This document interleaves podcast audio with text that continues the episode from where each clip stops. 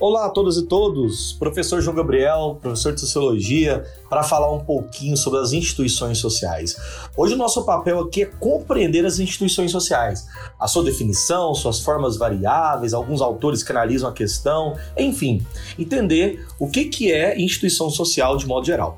Antes de começar o nosso episódio, convido você a se inscrever no nosso canal no YouTube e também, claro, se você gostar aqui desse podcast, compartilhá-lo com seus amigos, seus colegas. Vamos lá?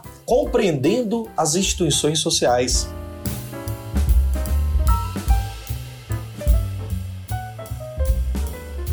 Antes de qualquer coisa, é preciso lembrar que todos nós, indivíduos, estamos relacionados a alguma instituição social. É, e é curioso isso, porque não há possibilidade de nós falarmos que em vida em sociedade existe a possibilidade de viver fora das instituições sociais. Direto ou indiretamente, nós estamos interligados a elas. E, inclusive, é justamente sobre essa, essa questão das instituições sociais que nós falaremos hoje. Quais são as suas características, como que elas funcionam, alguns tipos específicos de instituições sociais. Vamos começar tentando compreender do ponto de vista técnico mesmo o que é uma instituição social. Nós podemos conceituar uma instituição social como uma espécie de estrutura relativamente permanente de padrões, de papéis e, ao mesmo tempo, de relações que os indivíduos realizam dentro de uma certa sociedade, seguindo determinadas formas unificadas, criadas, né, é, sancionadas pela sociedade. E com o objetivo muito claro de satisfazer as nossas necessidades básicas. Essa definição da professora Maria Lacatos é uma, é uma, uma definição interessante porque as instituições partem da ideia de ter uma finalidade. E a finalidade é satisfazer as necessidades que nós, indivíduos e os grupos sociais carregamos.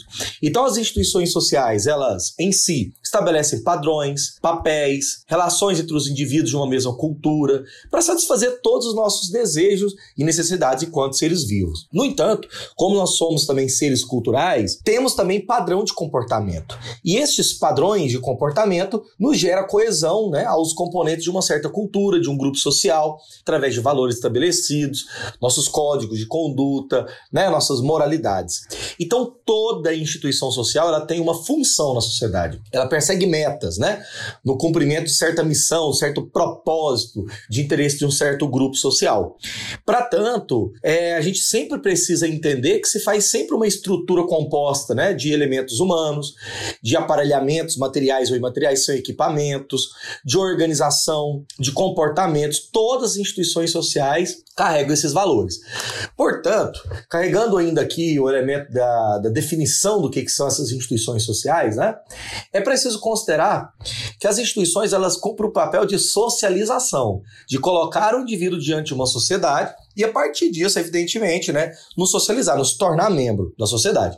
Quem analisou isso muito, mas muito claramente, de modo muito direto, foi Emile Durkheim, sociólogo clássico, um dos pais da sociologia, considerado o fundador da sociologia moderna, da sociologia moderna enquanto ciência, o Durkheim vai entender que a sociologia ela serve para compreender os fundamentos das instituições sociais, né? os seus modos de gestão, o seu modo de organização, seus interesses, suas finalidades.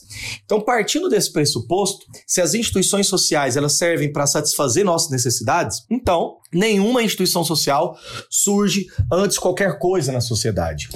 O papel da instituição social é fundamental para nos gerar membros, né, socializados de uma sociedade. Portanto, se uma instituição social é entendida como conjunto de regras, né, procedimentos padronizados, aceitos, reconhecidos, etc., então uma instituição social ela não existe isolada das outras. Todas elas possuem uma espécie de interdependência mútua, é, do qual, né, cada uma possui uma forma específica, uma modificação ao longo do tempo. Cada instituição social modifica mudanças maiores ou menores nas outras. Então, é extremamente variável. Mas uma coisa que, que deixemos claro: todas as instituições sociais servem como meio para satisfazer as nossas necessidades quanto membro de uma sociedade. Portanto, nenhuma instituição surge sem que nada antes tenha surgido. Esse é o papel das instituições sociais. E as principais, elas: a escola, a família, a religião, o Estado. Vamos fazer uma breve análise sobre essas instituições.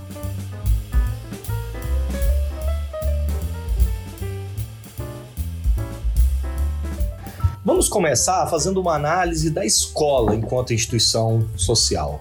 É, primeira coisa que a gente tem que entender é que a educação sempre existiu, né? Porque educar era viver a vida, né? Do, do dia a dia, da comunidade, ouvindo mais velhos, as experiências, formando-se para atuar dentro de uma comunidade. Então, as festas coletivas, as tradições, né? Passadas naturalmente, às vezes, de uma sociedade para outra, sem necessidade de uma instituição específica para isso, era algo muito comum. As formações sociais mais antigas, né? Os, os adultos ensinavam.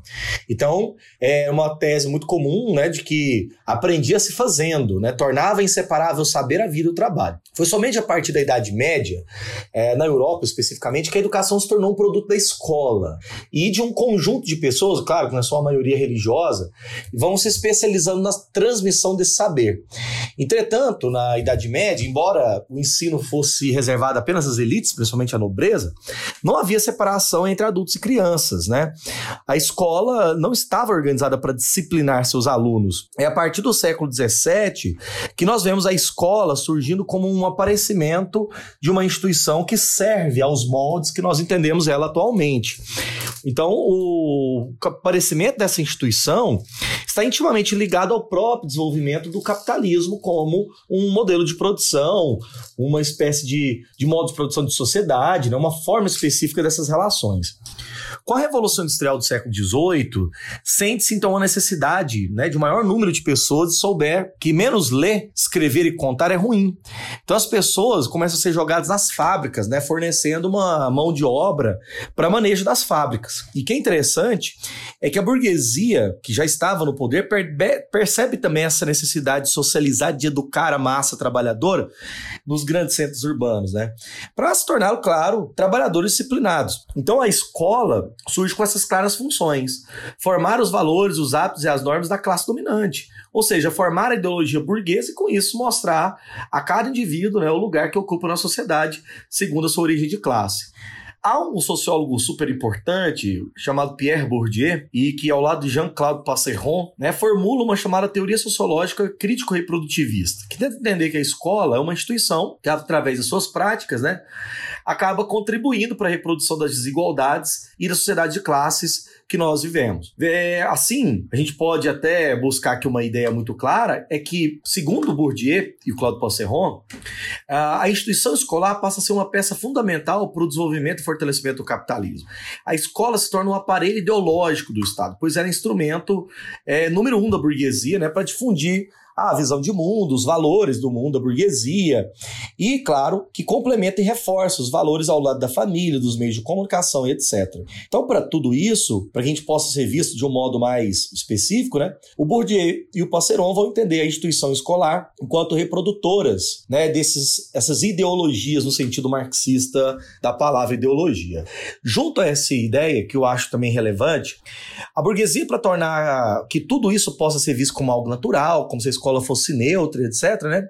Fala-se que todos os indivíduos que estão tá dentro dela têm acesso ou são tratados da mesma forma. Se a gente fazer um pequeno histórico do surgimento da escola, a gente pode questionar muitos mitos, inclusive esse de que a escola surge para simplesmente é, garantir uma igualdade entre as pessoas. Não necessariamente. O processo de desenvolvimento da cultura ocidental através das escolas serve aos interesses das classes dominantes. Então, ele é um resultado de um processo muito longo e contínuo que vão se modificando ao longo do tempo, que vai tornando a escola parte fundamental da nossa sociedade. Uma segunda entidade importante a falar aqui é sobre a questão religiosa. Inclusive, a gente pode até entender que a experiência religiosa é, ou a religiosidade é mais do que um simples fenômeno. É, antes de tudo, um modo primário do indivíduo, que emerge né, a partir da nossa própria consciência de ser humano, como um ser, um ser finito, um ser limitado, um ser imperfeito e é desenvolvida através de uma busca muito pessoal e nunca por uma, uma imposição. Ela pode se manifestar através de uma crença, né? Mas também pode se manifestar como atitudes, não diretamente ligadas a uma só religião. Então a religiosidade não tem a pretensão de exercer uma influência social completa, mas sim de garantir uma explicação sobre as questões existenciais da vida, né? trazendo como referência né, esse modelo de sociedade que nós vivemos. E é curioso que a que a religião é uma manifestação coletiva. Ela gera forte sentimento de identidade né, entre os membros que ali compartilham, gera uma espécie de unidade. Veja, budismo, judaísmo, cristianismo, de certa maneira, né, bem, bem unitário. E, claro, no seio dessa coletividade, ela, ela tenta apreender a nossa experiência religiosa. Ela vai limitar, vai regular, colocar sobre regras esse processo de religiosidade.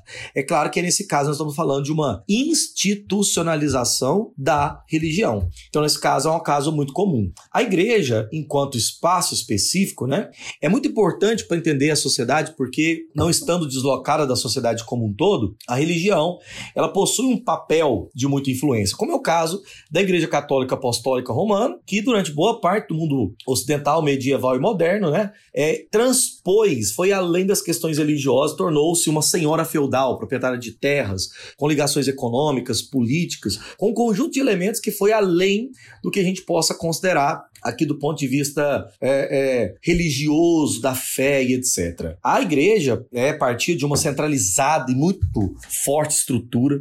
Né? A expansão foi muito facilitada pela expansão dos mosteiros, dos conventos, né?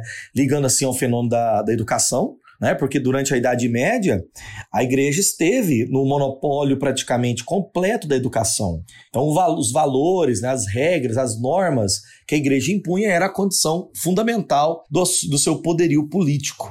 E é justamente a partir do século XVII que a instituição religiosa ela sofre algumas críticas profundas a respeito desse papel super, é, vamos usar uma expressão aqui, conservador, né, no qual a religião se prestava. A servir ao status quo dominante, às ideias dominantes, enfim, aos valores de uma sociedade como nossa. Né? E é interessante que o avanço da modernidade não, não fez com que a igreja perdesse força, mas que a igreja perdesse o monopólio das explicações, porque o advento da ciência né, em si já é fundamental para o desenvolvimento dessa forma de sociologia que tenta entender as, as relações de, de, de instituições sociais. Uma outra é, questão que a gente poderia também aqui falar hoje é um pouquinho sobre o papel que exerce não só a igreja, não só né, a, a, a questão religiosa em si, mas também a questão familiar. O que, que é uma família e como que a gente pode ver as variadas formas que as famílias elas se localizam no mundo, né?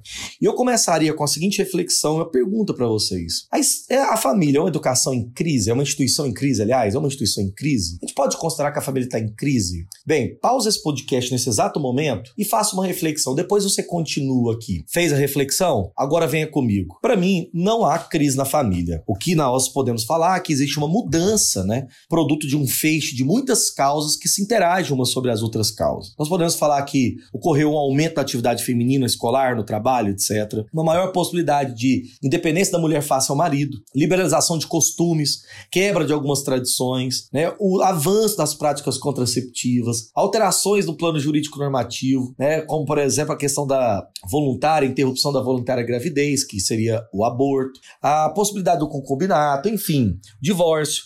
E, claro, uma demanda atual. Há uma crença de que há um número muito mais sintético de fecundidade nas famílias. Ou seja, quantos filhos você quer ter e quantos você pode ter, vai ter condições de ter, porque o querer não é ter. É justamente nisso que a família está em mudança, em alteração. Então, pensar o papel dessa instituição social também é fundamental. Também é importante, até porque numa sociedade líquido moderna, como diria o Zygmunt Bauman, os valores e as relações entre os indivíduos são relações às vezes muito mais fluidas, muito mais frágeis de ligação e de continuidade. São muito mais instáveis. E é a partir disso que a gente pode citar um caso muito curioso aqui é, para a gente ilustrar a nossa aula. Né? A família é um sistema social uno, então ela é composta por um indivíduo ou por vários indivíduos. E cada indivíduo tem um papel atribuído. Embora, claro, né, para funcionar como um todo, cada indivíduo tem um papel atribuído sendo diferente. Então, esse agrupamento humano, formado por uma, duas ou mais pessoas, né, por ligações biológicas, ancestrais, afetivas, às vezes legais,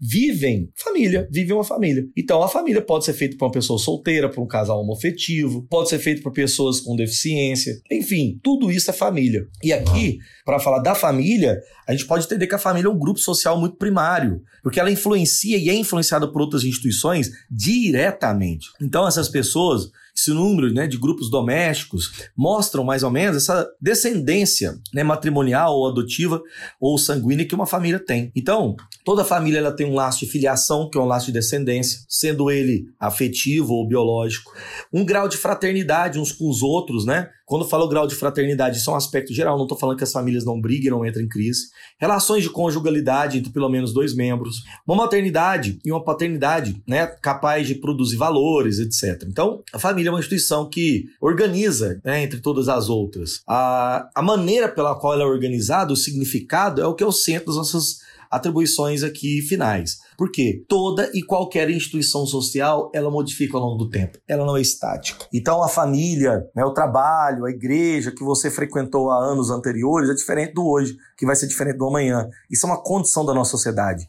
Isso é uma condição de sociedades que são amplamente, mas amplamente alteráveis. Não há destino biológico nenhum que obriga a ser o que uma família é. Entende? Não há destino biológico, não há destino jurídico. O que nós temos são preceitos legais que nós podemos guiar violar, na verdade, violar os direitos individuais. Para finalizar, é, eu gostaria de deixar os créditos aqui. Vocês viram que eu citei Claude Passeron e Pierre Bourdieu no livro A Reprodução. Citei também aqui a Eva Maria Lacatos, né, junto com a Marina de Andrade Marconi, com o livro de Sociologia Geral. O Pércio Santos de Oliveira, com Introdução à Sociologia e Regras do Método Sociológico do Emílio Durkheim. Meu muito obrigado a todos vocês. Espero que tenham gostado. Compartilhem esse, esse podcast e nos vemos no próximo encontro.